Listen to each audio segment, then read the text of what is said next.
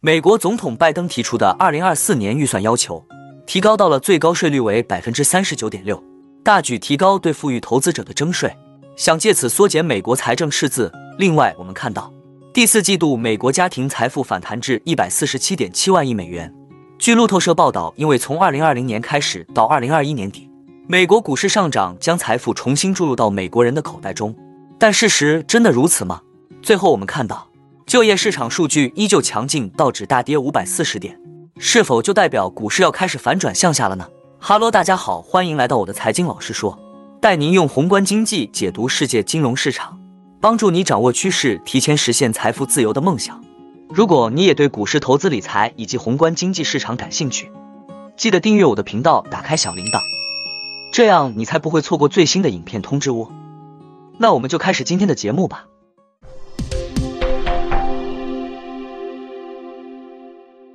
美联储周四报告称，二零二二年第四季度家庭净资产从第三季度末的一百四十四点七八万亿美元上升至一百四十七点七一万亿美元。家庭持有的股票价值增加了二点七万亿美元，而房地产价值缩水了约一千亿美元。报告还显示，面对美联储在二零二二年期间的大幅加息，家庭和企业的信贷增长在年底时有所放缓。去年第四季度，国内非金融债务总额的年增长率为百分之三，低于前一季度的百分之四点五和上年同期的百分之八点八。家庭债务增速从第三季度的百分之六点二放缓到百分之二点三。而企业债务增速则从百分之四点三放缓到百分之三点六，在去年第一季度创下一百五十一点九万亿美元的记录后，由于美联储激进的加息行动使股市跌入熊市，家庭财富在第二和第三季度暴跌了七万多亿美元。由于通胀率飙升到四十年来的高位，自去年三月以来，美联储已经进行了四点五个百分点的加息，给新冠疫情期间接近零的借贷成本时期画上了句号。在去年年底。房地产价值出现了自二零一二年以来的首次下降，与房地产市场长达一年的低迷情况相吻合。房地产市场是受美联储加息影响最大的领域，家庭现金储备在新冠疫情期间因数万亿美元的政府援助付款而膨胀，但已连续第三个季度出现小幅下降。据彭博报道，上周美国的失业救济金申请增加到了十二月以来的最高值，表明仍然紧张的劳动力市场。出现了一些软化。美联储主席鲍威尔本周在国会作证时表示，如果经济数据继续强劲，央行可能会以更快的速度加息。尽管决策者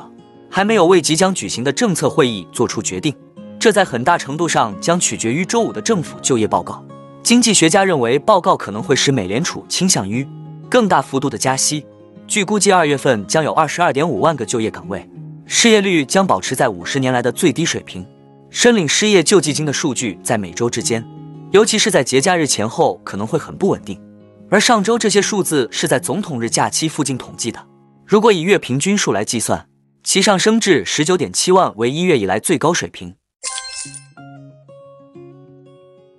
美国拜登总统提议在其二零二四年预算中对富有的美国人征税，以帮助覆盖医疗保险和社会保障等优先事项。该计划要求最高边际所得税率为百分之三十九点六，高于前总统川普签署的税法中降低的百分之三十七。废除将适用于年收入超过四十万美元的单身申报者和年收入超过四十五万美元的已婚夫妇。拜登还再次呼吁对最富有的美国人征收最低税。他在二月的二零二三年国情咨文中再次提到了这一点。该计划包括对净资产超过一亿美元的美国人征收百分之二十五的最低税。以及投资的资本利得税率从百分之二十提高近一倍至百分之三十九点六，而企业税税率则从百分之二十一上调至百分之二十八。报道指该项建议很大程度上是拜登数万亿美元重建美好世界计划的翻版，在国会通过的机会渺茫，尤其是在共和党人现在掌控众议院的情况下。当初民主党人控制国会两院时，拜登尚且无法通过类似加税措施。反接受了以能源和医疗政策为重点的精简立法，即所谓降低通胀法。根据预算案摘要，拜登亦呼吁结束对私募股权基金经理、石油公司以及加密货币与房地产投资者等的特定行业税务减免。另外，将终止所有针对石油及天然气公司的特殊税收优惠，从而节省三百一十亿美元。尽管上周初领失业金数据带来一丝希望，但非农就业报告发布前，市场避险情绪浓烈。许多投资人担忧即将到来的报告可能促使联准会鹰派升息回归。道琼指数收盘泻于五百四十点，标准普尔五百指数收黑百分之一点八五，创两周来最差单日表现。纳斯达克综合指数和费城半导体指数重挫逾百分之二。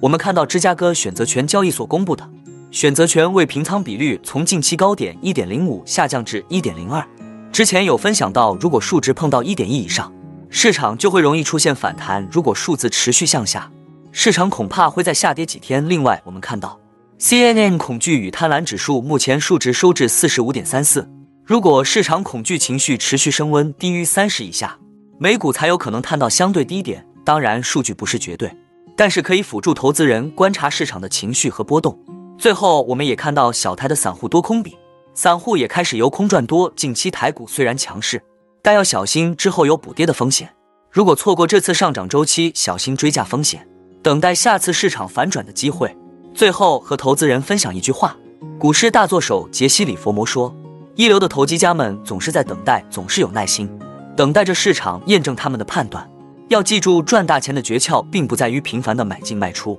而在于耐心的等待。那我们今天的节目就先分享到这里。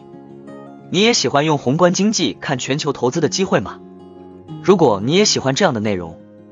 记得帮我点赞以及订阅分享。YouTube 的大数据就会再推荐类似的影片给你哦。那我们下一支影片见了，拜拜。